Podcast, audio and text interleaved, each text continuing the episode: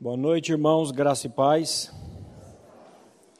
Eu queria convidá-los a abrir a palavra de Deus em Efésios 6, capítulo, versículo 10 a 20. O apóstolo Paulo, quando ele está praticamente terminando essa epístola, depois de falar do assentar e do andar, ele vai falar da firmeza do cristão versículo 10, a palavra de Deus diz assim: Quanto ao mais, meus irmãos, sede fortalecidos no Senhor e na força do seu poder. Revestivos de toda a armadura de Deus para poder para poderdes ficar firmes contra as astutas ciladas do diabo.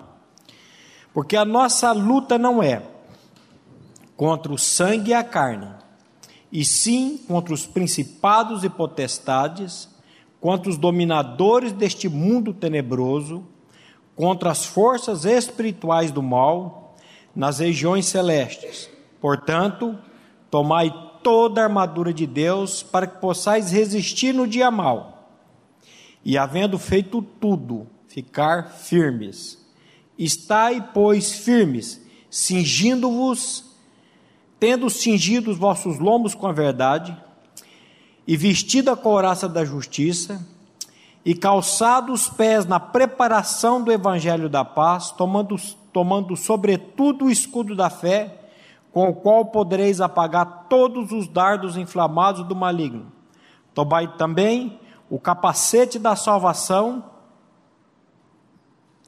e a espada do Espírito, que é a palavra de Deus, orando em todo o tempo, com toda oração e súplica no Espírito, e vigiando nisto com toda perseverança e súplica por todos os santos, e também por mim, para que me seja dada no abrir da minha boca a palavra para com confiança fazer notório o mistério do evangelho, pelo qual sou embaixador em cadeias, para que possa falar dele livremente, como me convém falar.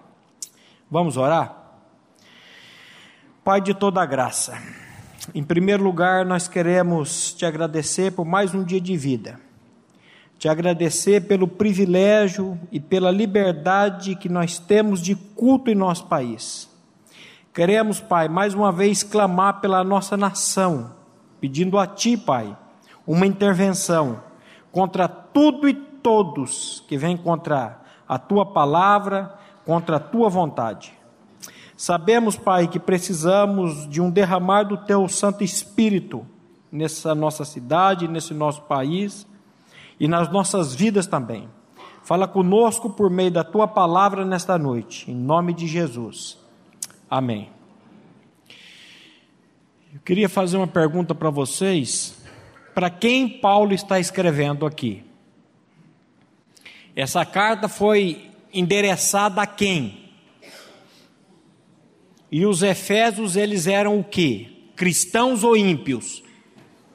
Cristãos. Então, quando Paulo está falando sobre as seis peças da armadura, ele está se dirigindo aqui a cristãos. Agora, quem é o cristão? Opa, eu também. Ou melhor ainda, como que uma pessoa se torna cristã? Por acaso o cristão é uma pessoa que vem todo domingo no culto? Ou vai todo domingo na missa? O cristão, por acaso, é uma pessoa que paga suas contas, que não faz humanamente dizendo nada de errado? Na verdade, o cristão faz tudo isso. O cristão paga as contas em dias, ele vem todo domingo no, no culto, mas ele não é cristão por causa disso, por fazer essas coisas. Agora, por ser cristão, ele faz essas coisas com alegria, com liberdade. Como que uma pessoa se torna um cristão? Aliás, na verdade, nós precisamos tirar esse si daí, né? Como que uma pessoa se torna cristã. Até parece que você resolve se tornar cristão. Você precisa ser tornado cristão por Deus. Então eu não posso, eu um dia lá atrás decidi, eu vou mudar de vida e vou ser cristão. Não. Eu estou morto espiritualmente. Eu precisei ser vivificado por esse Deus. Então eu precisei conhecer o Evangelho, eu precisei conhecer a palavra. Qual é o problema da humanidade, meus irmãos? Vamos deixar a humanidade do lado. Qual que é o seu e o meu problema? Qual que é o nosso problema? Pecado. O nosso problema é pecado. Quinta-feira, na casa do Dr. Farid, fazendo um estudo bíblico, quinta-feira passada, tinha uma moça sentada com aquele barrigão, a esposa do Arthur. Eu falei, aí dentro tem uma criança. E essa criança, quando ela nascer, ela vai nascer com a natureza egoísta, com a natureza perversa, com a natureza maligna. Pesado, né? Quando eu estava falando isso, chega uma outra grávida que eu não conhecia direito. Falei, opa, ainda bem que não. Mas o problema do ser humano, o problema da humanidade chama-se pecado. A Bíblia diz assim: Eis que eu nasci na iniquidade, e em pecado me concebeu a minha mãe. Eu estava vendo a Ju ali dando bolacha para três crianças. E eu olhei na mão da Ju e vi pouca bolacha e muita criança. E eu falei: vai dar bode esse. Mas ela conseguiu administrar ali, ela deu um pedacinho para uma. Quando ela deu um pedacinho para a filha dela, não é a Carol, não é a outra, a Bia. A Bia deu uma olhadinha naquele pedacinho assim, aí acabou comendo. Você não precisa ensinar as crianças a serem desobedientes, a desobediência está dentro do coração delas. Então, meus irmãos, Nosso problema chama-se pecado. Paulo está escrevendo aqui para cristão. Cristão é uma pessoa que tem Cristo habitando nele. Cristão é uma pessoa que creu no Evangelho. E o Evangelho fez uma obra na vida dele. O que eu gosto de um texto que explica muito bem isso, que é 1 João 5, 11 e 12. 1 João 5, 11 e 12.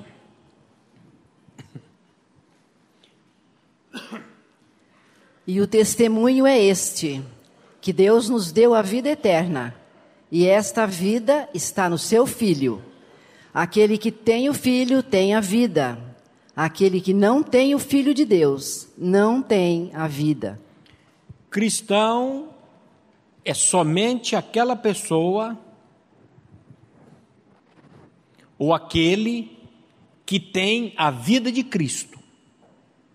O testemunho é este: Deus nos deu a vida eterna. A vida eterna está em seu filho. Quem tem um filho tem a vida. Quem não tem um filho de Deus não tem a vida. O que, que você precisa ter para ter a vida eterna? O filho de Deus vivendo em você.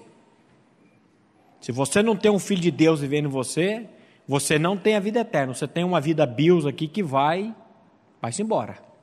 Essa semana eu falei num velório de um senhor de 83 anos.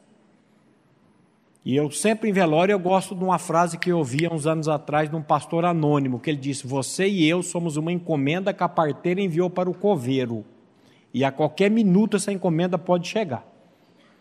Fica tranquilo que a sua hora e a minha hora vai chegar. Não fique ansioso, preocupado com isso. A sua hora e a minha hora vai chegar e pode ser a qualquer minuto. Agora, se a minha hora chegar, se a sua hora chegar e eu não tiver Cristo vivendo em mim, e eu estou perdido e você está perdida. Quando Paulo diz assim, eu estou crucificado com Cristo, porque o que, como que uma pessoa se torna cristã?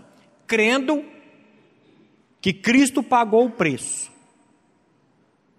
A Bíblia diz que não foi com coisas corruptíveis como prata ou ouro que nós somos resgatados da nossa vã maneira de viver, mas com o sangue precioso do Filho de Cristo. Então, quando Cristo morre naquela cruz, ele faz uma obra de atrair o nosso problema. O nosso problema é pecado. Nós já nascemos com essa natureza.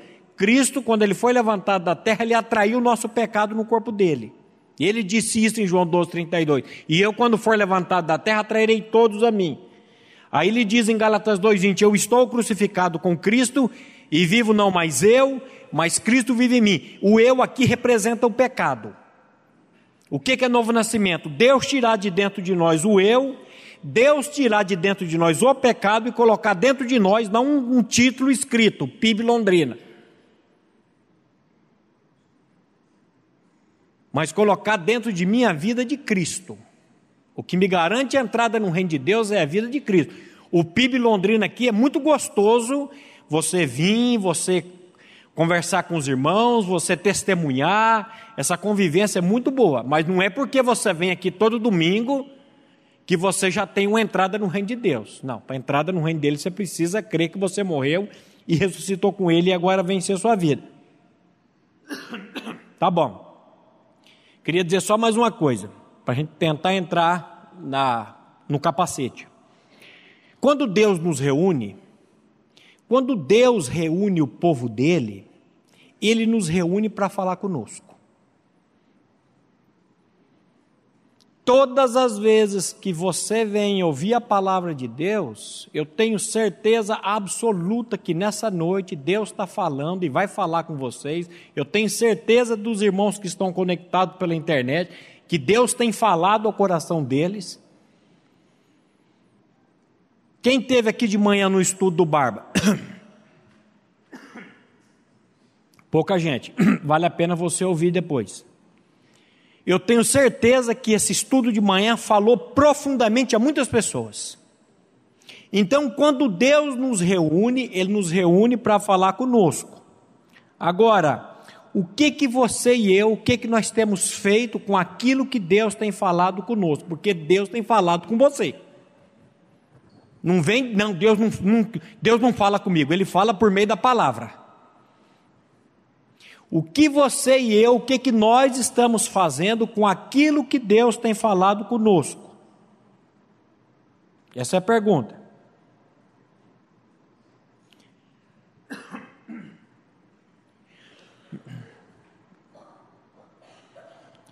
Qual tem sido a nossa resposta ao que Ele tem falado a cada um de nós por meio da Sua palavra? Qual tem sido? O Dr. Martin Lloyd Jones ele diz assim: onde está a resposta a tudo que Deus tem falado a você ou nos falado? Mas não é tudo pela graça, Maurício, é tudo pela graça, mas a graça espera de nós uma resposta. Não adianta você ouvir, lembra aquilo que Tiago diz, para a gente não ser somente ouvinte da palavra, mas praticante. Eu preciso ouvir e preciso praticar, eu preciso obedecer aquilo que a palavra de Deus está dizendo. Eu preciso ouvir o Evangelho, eu preciso ouvir a palavra e diante daquele que pode vivificar a palavra no meu coração, que é o Espírito Santo.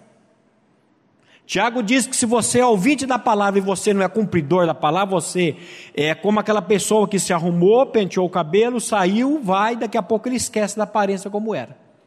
Mas aquele que ouve e toma uma posição diante daquilo, a Bíblia chega até a dizer que ele vai ser bem-aventurado, bem-sucedido em tudo aquilo que ele fizer. Então, qual tem sido a sua resposta e a minha resposta diante daquilo que Deus tem falado conosco? E aí Paulo está dizendo assim: tomai também o capacete da salvação. Esse, se eu não me engano, nas minhas contas, é o 15 estudo que eu faço aqui sobre a armadura do cristão. O 15. Nós já vimos, o irmão tinha até colocado uma foto ali, a foto está aí, irmão, da outra vez nós colocamos ela também, que eu, da outra, da vez passada, eu falei do, do cristão kamikaze. Ele colocou uma foto de um soldado romano ali, todo aparamentado com a, todas as vestiduras, as seis peças da armadura. E ali. É dessa maneira que o cristão tinha que sair para a batalha e tinha que enfrentar o inimigo. Imagina o cristão sem nenhuma dessas peças indo de encontro com o inimigo. E aí eu disse que hoje existe muito cristão kamikaze que está aí andando no mundo, está aí flertando com o mundo, está aí passeando e que armadura, isso é uma, isso é, um, é uma figura de linguagem, armadura, isso aí é uma coisa que eu já tenho. E a Bíblia manda duas vezes para a gente tomar, se revestir de toda a armadura de Deus. Então, meus irmãos, é, aquilo que Deus tem falado ao seu coração, não, não negligencie.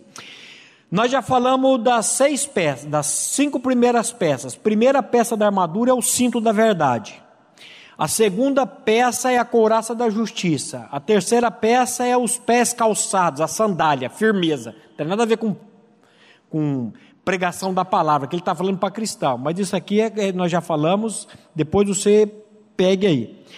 A quarta é o escudo da fé, que Paulo vai dizer, com o qual podereis apagar todos os dados inflamados do maligno. E a, e a quinta peça é o capacete da salvação. Quero começar esse estudo com a mesma pergunta que eu fiz da vez passada. Qual foi a pergunta? Você que está aí sentado me ouvindo, você que está aí pela internet ouvindo, você tem certeza da sua salvação em Cristo Jesus? Não precisa responder e levantar a mão. Se quiser dizer um amém, pode dizer. Você tem certeza, você cair duro aqui agora, hoje, você tem certeza para onde você vai? Porque o significado espiritual do capacete é esse: é a certeza da minha salvação em Cristo Jesus. Se você se diz cristão, eu estou vendo umas caras aí meio feias. se você se diz cristão, se você já frequenta aqui, já está careca de ouvir o evangelho, mas não tem certeza da sua salvação ainda, você precisa apanhar esse capacete da salvação para que Deus te dê essa certeza.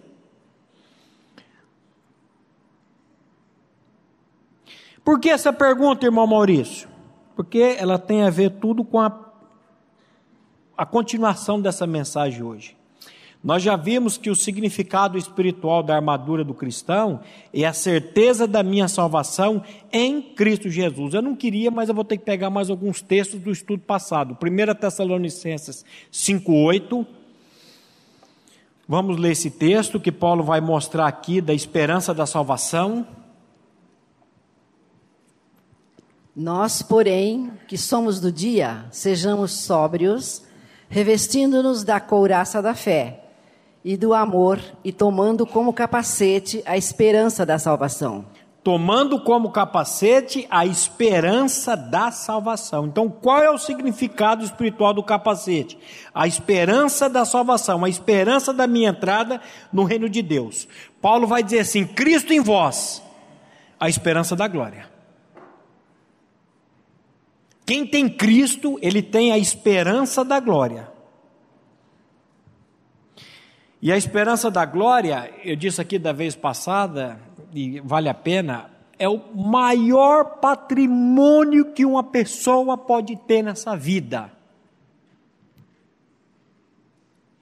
O maior patrimônio que um ser humano pode ter é a certeza que quando ele sair desse mundo, ele vai adentrar no reino de Deus, não por aquilo que ele fez ou faça, mas por aquilo que Cristo fez na cruz. Esse é o maior patrimônio.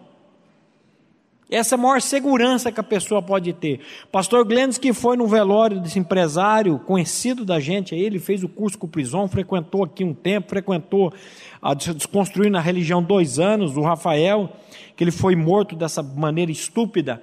E o pastor Glendes, que quando abraçou a esposa, ela chorando ele chorando com ela, e ela virou, pastor Glênio, de uma coisa eu sei, pastor Glênio, de uma coisa eu tenho certeza, o meu marido está na glória com o Pai. Para quem fica, é duro. A família, os amigos. Mas eu vou dizer, meu irmão, Paulo diz: meu viver é Cristo e o morrer é ganho. E o morrer é lucro. Para quem fica, sofre, mas para quem vai, é promoção, meu irmão. Para quem vai se encontrar com o Senhor, uma eternidade na glória, o problema nosso é nós perdemos a esperança da glória. Então o apóstolo Paulo está querendo mostrar aqui, meus irmãos, que a proteção que nós pomos em nossa cabeça para nos defender dos ataques do maligno é a esperança da glória. Quando nós perdemos a esperança da salvação, a esperança da glória, o desânimo ele entra, e quando ele entra, ele quer residir morada. Pessoa desanimada. Lembra daquele texto que nós lemos outra vez, quando Paulo diz assim: se a nossa esperança em Cristo se limita apenas para essa vida, nós somos dos mais infelizes. A outra versão diz miseráveis, e uma outra versão diz desgraçados de todos os homens. Se você está querendo Deus só para resolver seus probleminhas aqui e viver uma vida aqui boa, a nossa esperança está lá, meu irmão. A nossa glória está lá. A nossa alegria está lá. Eu creio que a pior coisa que uma pessoa que já creu em Cristo pode ter é a dúvida da sua salvação. Por isso que a Bíblia está falando do capacete da salvação. Até Judas vai dizer: apiedai-vos dos que estão na dúvida, apiedai-vos dos duvidosos, porque a dúvida não é de Deus, a dúvida é do inferno, a dúvida é de Satanás. Nós somos o que Deus está dizendo na palavra dele. Se Deus está dizendo que eu fui crucificado com Cristo naquela cruz, eu fui crucificado com Cristo. Eu fui visitar essa semana no hospital a dona Tereza, mãe do Mário Rocha. Ela teve que colocar um marca-passo. E eu conversando com ela, 83 anos, ela disse que estava costurando, de repente acordou no chão. Ela começou a passar a mão no chão. O que está fazendo aqui? Levantou, assustada. Falei, mas também, dona Tereza, 83 tem que ter alguém para cuidar da senhora. Eu não quero babar. Ah, mas aí conversei com ela. Mas, dona Tereza, eu vim aqui quero fazer uma pergunta para a senhora. A senhora tem certeza da sua salvação em Cristo Jesus? Ela olhou para mim, meio assustada, começou a chiar. Sabe aqueles rádio velho que mexe e chiando? E não respondeu nem que sim, nem que não. Eu falei, dona Tereza, a senhora tem certeza que o nome da senhora é Tereza Rocha? Ela olhou. O que, que você está querendo dizer com isso? Eu estou perguntando se a senhora tem certeza que o nome da senhora é Tereza Rocha. É lógico que eu tenho. Prova. Pega minha bolsa ali, tem uma identidade ali que vai mostrar. Falei, opa, o que, que eu queria? Dona Teresa, a senhora está crendo numa identidade e a palavra que é uma sagrada escritura que está dizendo que você foi atraído em Cristo, que você morreu com Cristo, ressuscitou com Ele e agora Ele vem habitar em você pela graça dele, Ele vai fazer isso. A senhora fica enchiando igual a rádio velho? É, vamos parar com isso. Vamos parar com isso. Então, quando Paulo, meu irmão, ele está falando que nós precisamos colocar esse capacete da salvação, isso aqui é para tirar a dúvida. Você sabe o que significa tomar e usar esse capacete da salvação? É você dizer aquilo que Paulo diz: Eu sei em quem tenho crido e estou plenamente convicto, certo, que Ele é poderoso para guardar o meu tesouro até o dia final. Isso é colocar o capacete da salvação. Não é Ai, quero morrer, quero sair desse mundo. É até covardia. Tem uns crentes aí que ficam, ai, irmão, quero morrer, quero morrer. Você quer morrer? Mas Paulo, ele, ele falou isso. Ele queria ir. Mas quando ele parou para pensar, ele falou: Mas pera lá, se eu puder ficar, e puder dar fruto, e puder testemunhar, e puder pregar, para que outras pessoas vá para esse lugar, ah, então que eu fique. Mas a minha vontade é de estar com o Senhor. De vez em quando, às vezes, é, eu quero ir embora logo, quero ir embora logo. Vamos pregar para os outros primeiro, irmão. Deixa que a hora que chegar a tua hora, o Senhor vai te levar. Mas enquanto Ele não te leva, não fica aí reclamando, não. Vai pregar a palavra. Se você não tiver lugar para pregar, conversa comigo, que eu tenho uns 13 lugares por semana, eu já passo uns para você.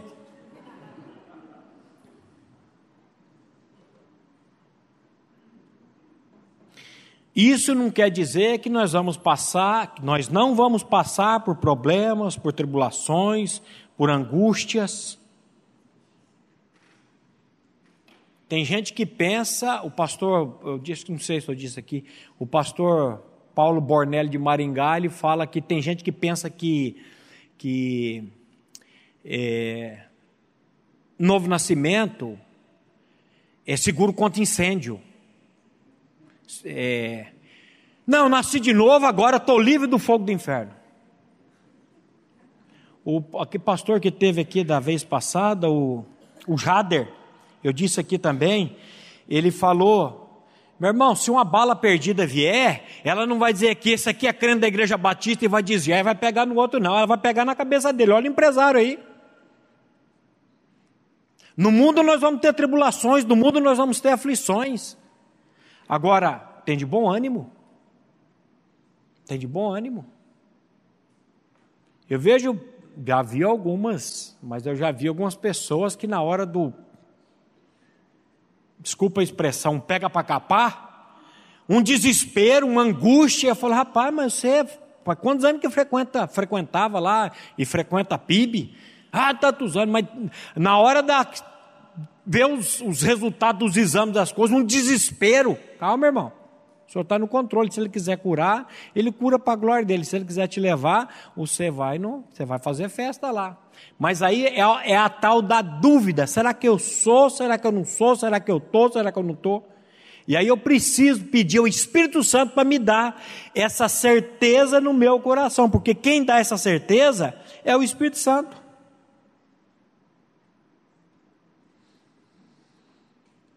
Eu vejo Paulo dizendo isso com tanta propriedade, com tanta convicção: o meu viver é Cristo e morrer é lucro. Essa era uma experiência de Paulo, mas pode ser uma experiência nossa. Senhor, que isso seja real na minha vida. Aí Jesus vai dizer em Mateus 24, em Marcos 13, em Lucas 21, que os seus seguidores iam passar por grandes provações, por grandes tribulações, e eu queria ler Mateus 24, 6 com vocês. Jesus aqui ele já está falando de coisas que tem gente que pensa que vai ser blindado. Eu nasci de novo agora, Deus vai me blindar, não vai acontecer mais nada comigo. Eu vejo nego, uns nego besta dizendo aí, não toque no ungido do Senhor. Vai dizer isso para Paulo quando ele levou 195 chibatadas, quando ele foi apedrejado três vezes, quando ele sofreu do jeito que aquele homem sofreu. Quando ele foi colocado na frente do sinédrio, foi zombado. E a Bíblia diz: ele saiu regozijando-se por ter sido digno de sofrer afrontas pelo nome do Senhor. O cara, ah, rapaz, larga de ser besta, essa conversa. Hum. Lê aí, minha irmã. E certamente ouvireis falar de guerras e rumores de guerras. Vede, não vos assusteis, porque é necessário assim acontecer, mas ainda não é o fim. Por quê? Por quanto? Porquanto se levantará nação contra nação, reino contra reino, e haverá fomes e terremotos em vários lugares. Porém, tudo isto é o princípio das dores. Então sereis atribulados e vos matarão. Sereis odiados de todas as nações por causa do meu nome. Nesse tempo, muitos hão de se escandalizar, trair e odiar uns aos outros Levantar-se-ão muitos falsos profetas e enganarão a muitos. E por se multiplicar a iniquidade, o amor se esfriará de quase todos. Aquele, porém, que perseverar até o fim, este será salvo. E será pregado este evangelho do reino por todo o mundo, para testemunho de todas as nações. Então virá o fim. Eita! Ninguém quer saber desse negócio aí, não. Seria odiado por todos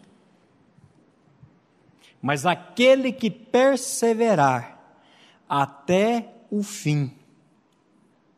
O que nos espera são tribulações, mas Ele nos prometeu que estaria conosco todos os dias até a consumação desse mundo aqui. Isso aqui vai ser consumado, viu?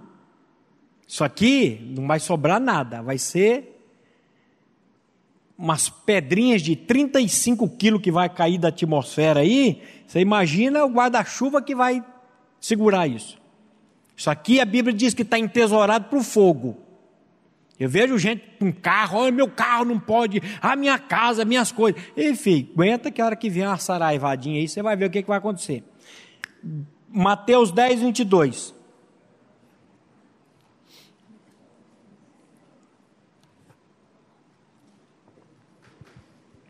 Sereis odiados de todos por causa do meu nome.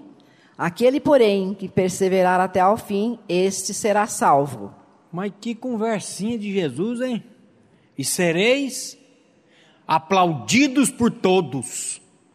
Sereis exaltados, sereis odiados por todos por causa do meu nome.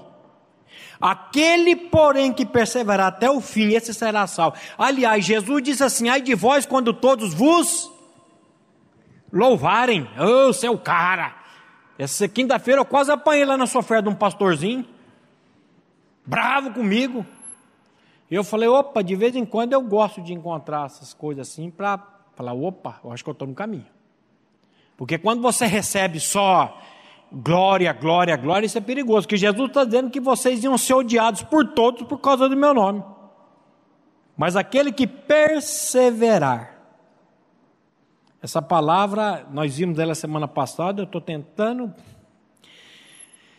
permanecer, não retirar-se ou fugir, preservar-se sob desgraças e provações, manter-se firme na fé em Cristo, sofrer, aguentar bravamente calmamente. O ponema, essa palavra no grego, perseverar é isso.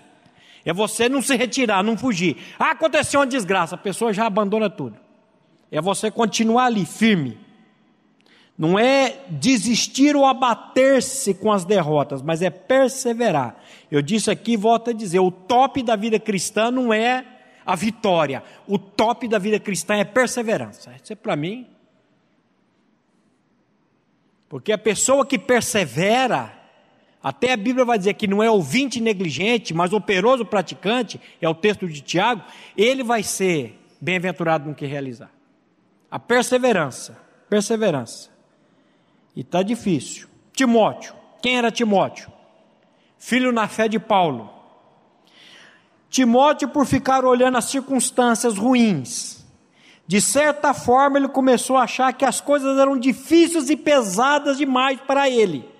Seu pai, na fé e mestre, estava preso, já sentenciado à morte por decapitação. Como poderei prosseguir sem Paulo? Ele, de certa forma, era também neófito na fé, era novo na fé. Ele achava que não ia aguentar o baque, os fardos, os problemas da igreja caindo sobre os ombros dele.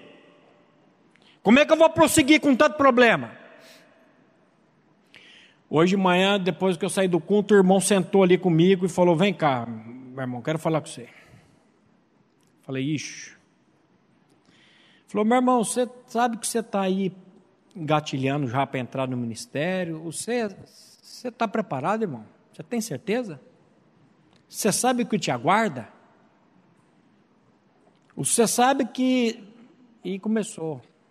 E eu falei, rapaz, Deus está no controle de todas as coisas. Se Deus me quer levando pancada para a glória dele, oh, glória a Ele. Jesus é Senhor da minha vida. Senhor mesmo, irmão? Lembra que a Bíblia apresenta Jesus como Salvador 16 vezes, Mestre 64 vezes e Senhor 648 vezes. A Bíblia diz que Jesus morreu e ressuscitou para ser Senhor, tanto de vivos como de mortos. Ser Senhor na fartura é fácil, quero ver ser Senhor na, no sofrimento. Mas, meu irmão, minha vida está diante de, do, do Pai, das luzes, do Deus Todo-Poderoso, e o que Ele quiser que eu faça vai ser feito para a glória dele. Não estou com medo, não estou preocupado, não. Mas Timóteo ficou apavoradinho: como que eu vou prosseguir sem Paulo? Como é que eu vou fazer? Aí, Paulo, em 2 Timóteo 1, 6 e 7, escreve para ele dizendo por esta razão, pois, te admoesto que reavives o dom de Deus que há em ti pela imposição das minhas mãos. Porque Deus não nos tem dado espírito de covardia, mas de poder, de amor e de moderação. Olha só. Para enfrentar tudo isso, só tem um jeito, meu filho, na fé. Apanhe o seu capacete da salvação. Não fica olhando. Ah, o mestre Paulo vai embora, as coisas, o que, é que vai ser de mim? Por essa razão, pois, te admoesto que reavives o dom de Deus que há em ti, pela imposição das mãos, porque Deus não nos tem dado espírito de covardia, mas de poder, de amor, de moderação. Então ele fala do fim e de como eles pensarão que não há nenhuma esperança quando eles estiverem a ponto de desistir de tudo. Lembrando do texto de Mateus 24, Jesus fala: Eles verão o filho do homem vindo sobre as nuvens. Aí, meu irmão, sofrimento nós vamos ter nesse mundo, tribulação nós vamos passar, mas eu vou dizer: a esperança da glória é a arma que nós temos contra as astutas ciladas do diabo. Nós falamos muito sobre como que o diabo age, como que ele opera, como que ele faz.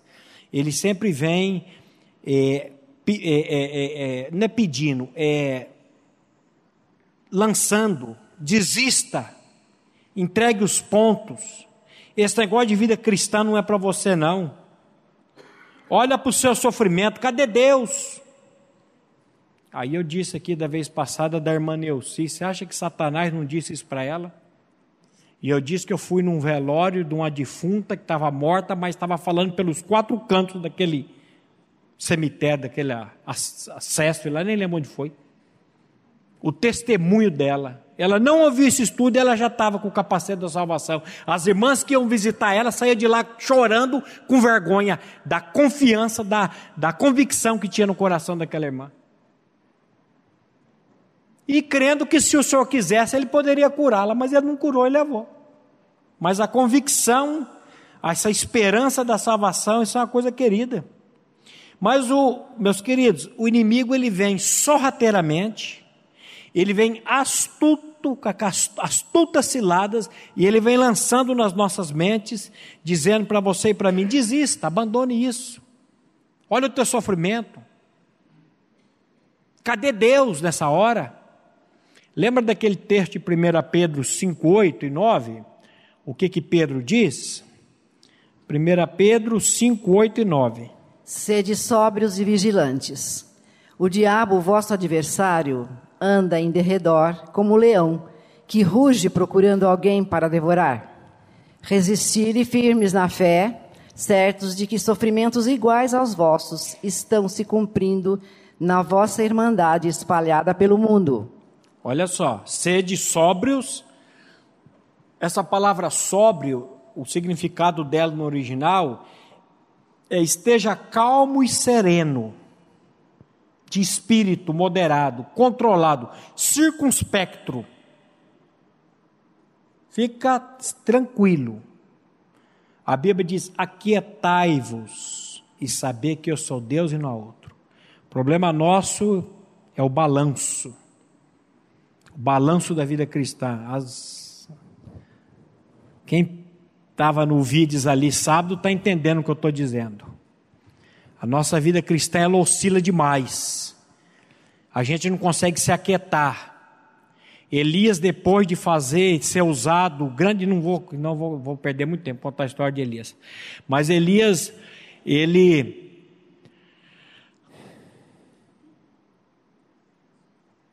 Depois que ele vai para a caverna, Deus vem falar com ele, aí Deus manda fogo e ele vai e Deus não está. Deus manda terremoto, ele vai e Deus não está. Deus manda é, tempestade, ele vai e Deus não está. E de repente vem um sussurro, um vento, uma brisa. E Deus está naquela brisa.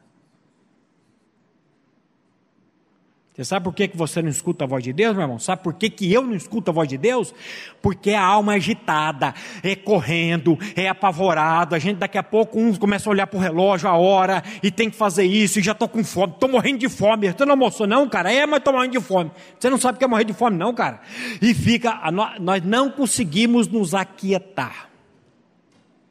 E sabe onde que Deus vai falar com você? É no sossego. Tem uns que tá rindo ali, você está com fome, né, cara? O sede sóbrios e vigilantes, o diabo, o vosso adversário, anda em derredor. Lembre-se que os anjos do Senhor estão ao redor daqueles que o temem e os guarda. O diabo está ao derredor, um pouquinho mais longe. Mas ele está ao derredor fazendo o quê? Como leão, rugindo, que ruge. Só que ele é um leão velho sem dente. Ele só faz barulho. E a gente muitas vezes assustamos com o barulho dele, porque a gente é besta, procurando alguém para que possa devorar. Aí Pedro diz: resistir-lhe firme na fé, certos de que sofrimentos iguais aos vossos estão se cumprindo na vossa irmandade espalhada pelo mundo. E agora nós chegamos no estudo. Que eu tinha parado, que eu tinha falado do Salmo 73. Qual é o quadro que vemos nesse salmo? Um homem temente a Deus, cheio de problemas e provações, parecia que tudo estava contra ele. Ele olha para os ímpios e começa a questionar Deus, a questionar sua fé. Sua vida, de certa forma, não estava nos seus conformes, mas estava nos conformes de Deus. Opa, essa saiu hoje à tarde lá em casa. Ah, mas a minha vida não está nos meus conformes. Mas você quer que a tua vida esteja no seu, nos seus conformes ou a sua vida esteja nos conformes de Deus? Ah, mas no, nos meus conformes eu vou ter mais tranquilidade. É, mas essa tranquilidade depois vai dar um.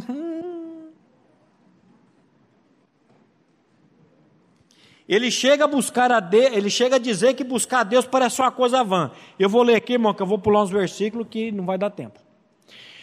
O salmista diz assim: Pois eu invejava os arrogantes ao ver a prosperidade dos perversos. Para eles não há preocupação, seu corpo é sadio e nédio. Nédio é gordo, é forte.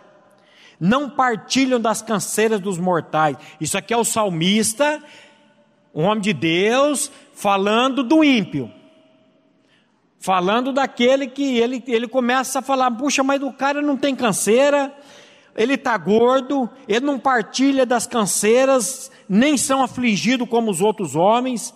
Daí a soberba que cinge como colar e a violência que envolve como manto. Os olhos saltam-lhe gordura e do coração brotam-lhes fantasias. Motejam e falam maliciosamente.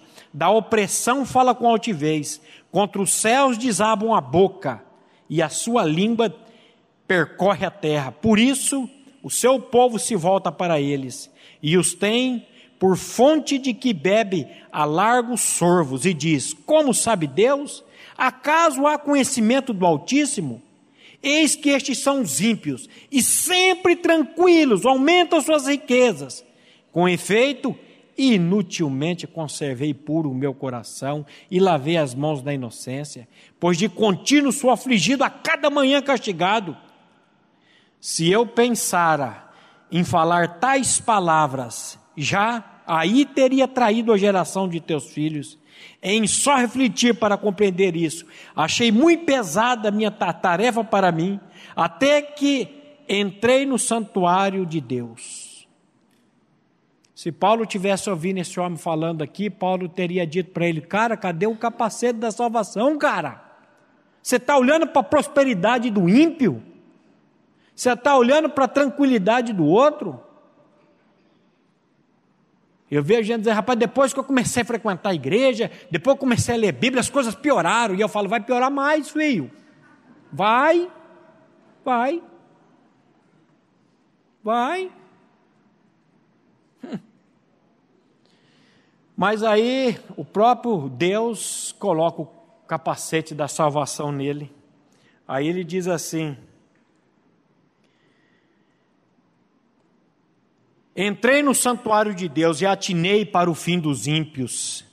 Tu certamente os pões em lugares escorregadios e os fazes cair na destruição, como ficam de súbito assolados, totalmente aniquilados de terror, como ao sonho quando se acorda. Assim, ó Senhor, ao despertares desprezarás a imagem deles. Quando o coração que se me amargou e as entranhas que me comoveram, eu estava embrutecido e ignorante. Era como irracional a tua presença. Todavia, estou sempre contigo. Tu me seguras pela tua mão direita. Tu me guias ao teu conselho. Depois me recebes na tua glória. Quem mais tenho eu no céu? Não há outro quem eu me compraze na terra. Ainda que a minha carne e o meu coração desfaleçam, Deus é a fortaleza do meu coração e a minha herança para sempre.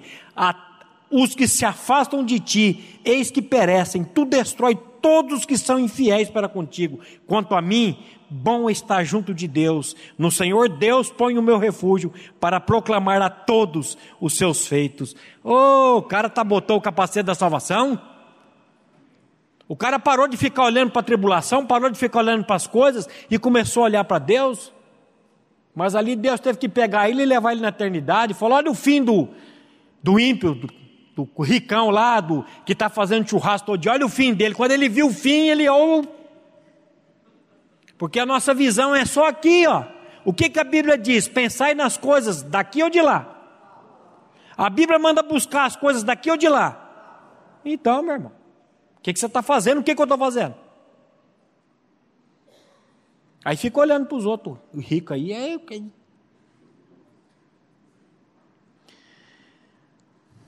O que significa isso, meus irmãos? Senão uma certeza para onde eu vou, senão uma certeza do que me espera. E vocês e eu temos colocado esse capacete da salvação? Ou estamos colocando a nossa esperança nesse mundo caído? Vivendo neste mundo como se pertencêssemos a ele? Vamos para Hebreus capítulo 6, 11 e 12. Os hebreus aqui, ele não está, esse estudo do capacete, ele não está restrito somente aos estudos de Paulo.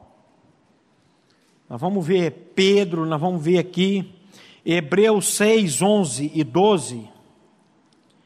Paulo vai dizer aqui, Paulo não, o escritor aos Hebreus, muitos dizem que é Paulo, eu tenho a minha desconfiança também que seja Paulo. Hebreus 6, 11 e 12, leia, irmã. Desejamos, porém, continue cada um de vós mostrando até ao fim a mesma diligência para a plena certeza da esperança, para que não vos torneis indolentes, mas imitadores daqueles que pela fé e pela longanimidade herdam as promessas. Para quê? Para ah, que não, não, já foi. Não nos tornei indolentes, mas imitadores daquele que pela fé e pela longanimidade herdam as promessas. Qual que é o pano de fundo da carta aos Hebreus?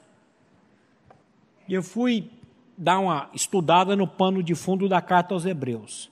Os cristãos hebreus que essa carta foi destinado a eles, eles tinham saído da religião judaica, do judaísmo. Depois eles ouviram, começaram a ouvir a mensagem cristã. Eles creram no evangelho. Por algum tempo o sol brilhou. É gostoso a pessoa quando nasce de novo no início, é uma, é uma alegria, é uma alegria. Eu fico só olhando, rapaz, você não sabe o que está te esperando. Ai, deixa, deixa, porque, meu irmão, nós temos uma soberba, uma arrogância tão grande que só o chicote de Deus para tirar isso da gente. Só o chicote de Deus. Eles creram, o sol começou a brilhar, uma alegria para aquela coisa, felizes com a nova fé. Todavia, com o passar do tempo, eles viram, se viram perseguidos pelos judeus, seus compatriotas, que os consideravam como traidores. Essa perseguição se estende também pelos gentios. Eles começaram a ser espoliados de seus bens foi dito a eles que o Senhor estava às portas, que o Senhor já estava voltando, que o Senhor já viria, e eles, naquela alegria daquela fé, e o Senhor está vindo, o Senhor está vindo, cadê o Senhor que não vem? E cadê o Senhor que não vem? Cadê o Senhor que não vem? E começa a zombaria, começa a perseguição, aí eles começam, mas será, rapaz, que negócio? Será que nós não fizemos uma, uma coisa errada, não? Eles começaram a olhar para o retrovisor. Eles começaram a olhar para a velha religião. Eles quiser, quiser, quiseram voltar. Será que fizemos uma boa escolha em receber essa nova fé? Então, esse aqui é o pano de fundo: cristãos desanimados. O dia que a pessoa perguntar qual é o pano de fundo da carta aos Hebreus, você diga para ele: cristãos desanimados, cristão rastando o pé, cristão murmurando, cristão reclamando. Esse é o pano de fundo. Será que tomamos a decisão certa? O diabo com certeza atacava a mente deles. Aí o escritor está dizendo assim para eles: Desejamos, porém, continue cada um de vós, mostrando até o fim a mesma diligência para a plena certeza da esperança, para que não vos torneis indolentes, mas imitadores daqueles que pela fé e pela longanimidade herdam as promessas, para que não vos torneis indolentes, essa palavra indolente é lento, preguiçoso, mas imitadores daqueles que pela fé herdam as promessas. Eu disse aqui, se eu não me engano, se foi aqui da outra vez, essa, essa preguiça que está no meio do povo cristão, esse corpo purulento que só quer saber de sofá e controle de televisão e dos. As minhas filhas ligaram ontem lá, como é que é o nome daquele troço lá para pedir comida? iFood. Nem para comer quer sair de casa. Se tiver frio e chovendo, então. É uma preguiça, só quer saber de um sofá. Meu irmão do céu. Meu irmão do céu. O nosso profundo desejo, diz a outra versão NVI, é que cada um de vocês continue com entusiasmo até o fim, para que de fato recebam o que esperam. Não queremos que se tornem preguiçosos, mas que sejam como os que creem e têm paciência para que assim recebam o que Deus lhes prometeu.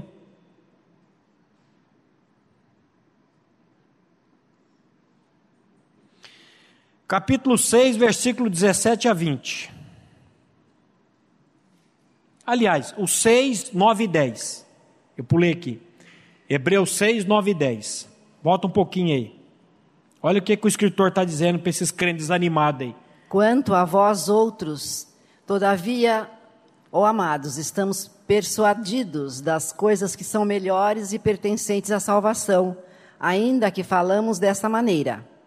Porque Deus não é injusto para ficar esquecido do vosso trabalho e do amor que evidenciastes para com o seu nome, pois servistes e ainda servis aos santos. Desejamos, porém, continue cada um de vós mostrando até o fim a mesma diligência para a plena certeza da esperança Olha só, a minha versão é um pouquinho diferente. Ela diz assim: Mas de vós, ó amados, esperávamos, esperamos coisas melhores e coisas que acompanham a salvação. Hoje o Barba pegou pesado aqui, falando do, do povo, dos crentes caloteiros. Ele falou: o último que deu calote para mim é um pastor. Quase que eu gritei de lá: o último meu também foi um pastor pastor caloteiro, crente caloteiro, e ele está dizendo que de vocês eu esperava coisa melhor, que não tem. Como é que a pessoa vai dar aquilo que não tem? Não tem jeito. Não adianta, não nasceu de novo ainda.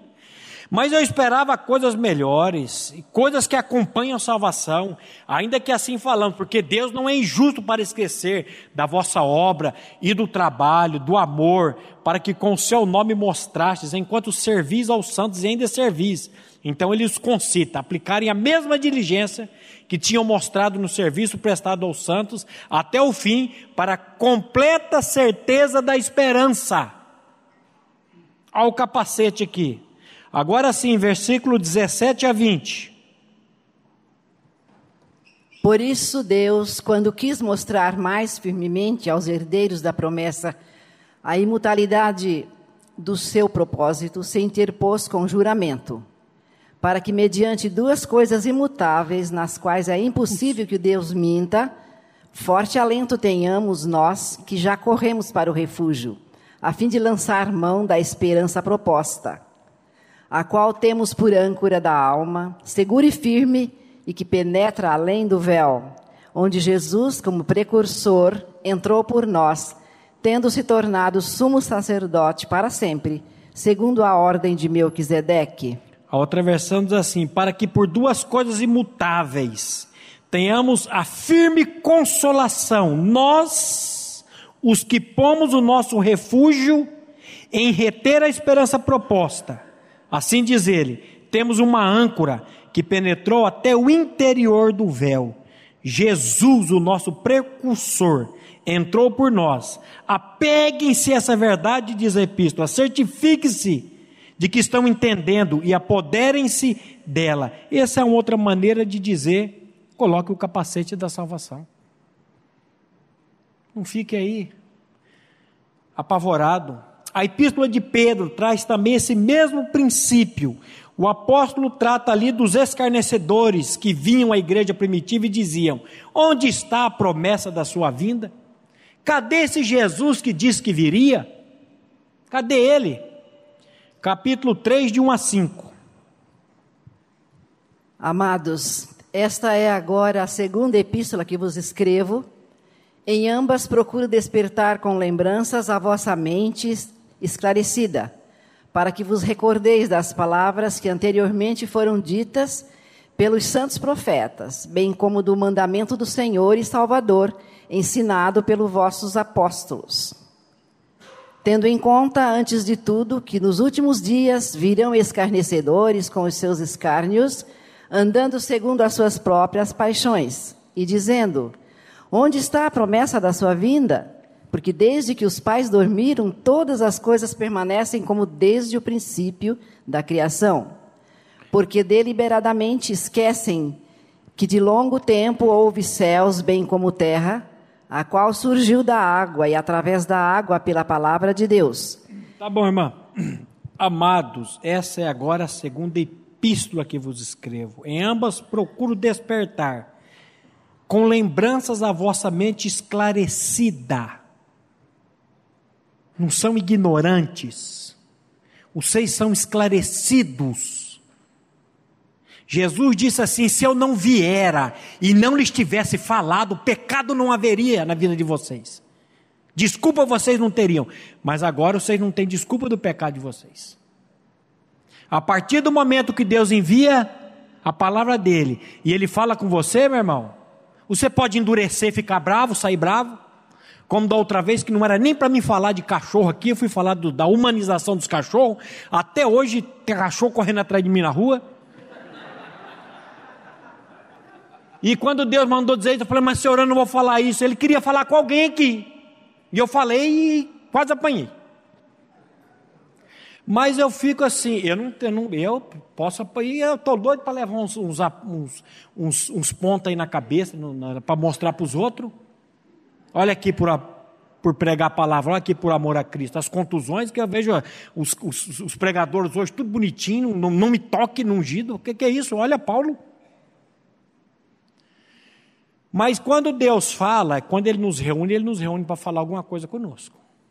E quando Ele está falando com você, meu irmão, você pode dar de ombro e dizer acerca deste assunto, te ouviremos em outra ocasião, ou você pode ouvir isso e colocar diante dele e falar: Senhor, é comigo que o senhor está falando, então o senhor vem tratar isso do meu coração. Porque você não tem capacidade de fazer nada. Ah, Paulo diz que a, a, nossa suficiência vem de Deus. Não somos nem, nem capazes de pensar alguma coisa como se partisse de nós. Mas a nossa suficiência vem de Deus. É você se colocar diante dele, diante do Espírito Santo dele, pedindo para ele fazer a sua obra na sua vida. Aí ele vai fazer, se você quiser. Se você não quiser, ele não vai fazer, não. Então ele está falando aí da mente esclarecida. E esse povo está, onde está a promessa da sua vinda?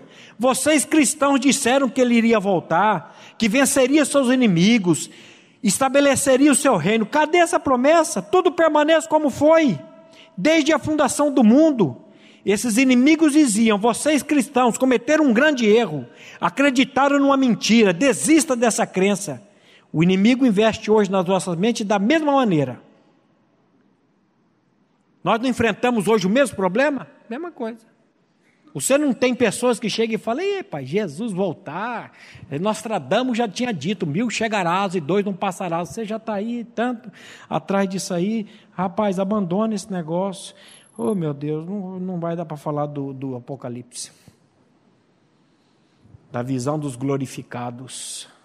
Meu irmão, se você não tem certeza da sua salvação em Cristo Jesus, peça, saia por essa porta aqui hoje, meu irmão. Nós vamos orar aqui agora. Você pode sair por essa porta ali hoje, crendo no que a palavra de Deus está dizendo. Saindo daqui hoje com essa certeza da sua salvação em Cristo Jesus. Eu não sou salvo pelo que eu faço, eu sou salvo pelo que Cristo fez em meu favor. Senhor, revela isso no meu coração, Senhor, eu recebo isso. Tem misericórdia de mim. E fica tranquilo, meu irmão, que a sua vida vai mudar para melhor. Às vezes o jovem, tem eu vi uns jovens ali, o jovem fica pensando, mas rapaz, se eu fizer esse negócio, vou perder as minhas cervejadas, vou perder as minhas noitadas, vou perder. Ô filho, você vai perder. Você vai perder um, um, um HB20 1000 1.0 para montar no, no, num Jeep zero, numa BMW zero. Para com isso, rapaz. Para com isso, meu irmão.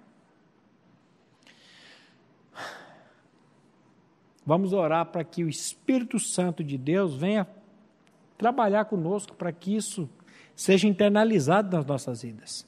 Curva a sua cabeça. Pai, nós queremos mais uma vez te louvar, te agradecer pela beleza da tua santidade, por tudo aquilo que tu és, Pai.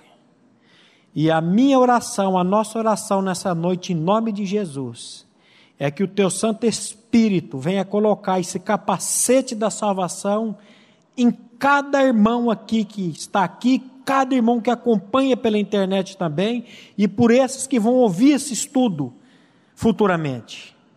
Trazendo, Pai, a revelação da pessoa e obra de Cristo Jesus, a convicção, a certeza da nossa salvação na pessoa do teu filho. Opera isso, Pai, nas nossas vidas, para que o mundo, para que as pessoas aí fora possam olhar para nós e enxergar em nós a bendita pessoa do teu filho. Que cada um de nós aqui possamos ser o bom perfume do teu filho, levar a fragrância do conhecimento da bendita pessoa do teu filho. Opera isso, Pai, na minha vida, na vida da minha família, na vida de cada irmão aqui nessa noite. E cada família representada também, com um único propósito, Pai, a glorificação do Seu nome, em nós, por nós e através de nós. É no nome do Teu Filho, Pai amado, que nós oramos e agradecemos a Ti, sempre com essa certeza no nosso coração, que o Senhor ouve a nossa oração, não pelos nossos méritos, mas pelo mérito do teu filho amado. E que o Senhor faz infinitamente mais, muito além daquilo que pedimos e pensamos. Opera isso, Pai, para que o teu nome seja glorificado. É no nome do teu filho que nós oramos e agradecemos. Amém. A Livraria PIB Londrina procura selecionar cuidadosamente seus títulos e autores a fim de oferecer um conteúdo alinhado com o Evangelho de Jesus Cristo bíblias, livros de teologia, devocionais, literatura infantil, biografias, comentários bíblicos e muito mais. Dispomos também de um acervo de CDs e DVDs das mais de 5 mil mensagens ministradas na primeira Igreja Batista em Londrina. Visite a Livraria PIB Londrina e conheça ainda mais. Livraria PIB Londrina, de segunda a sexta, das 13h30 às 18 horas endereço na Avenida Paraná, 76A, próximo ao Calçadão, bem no centro de Londrina.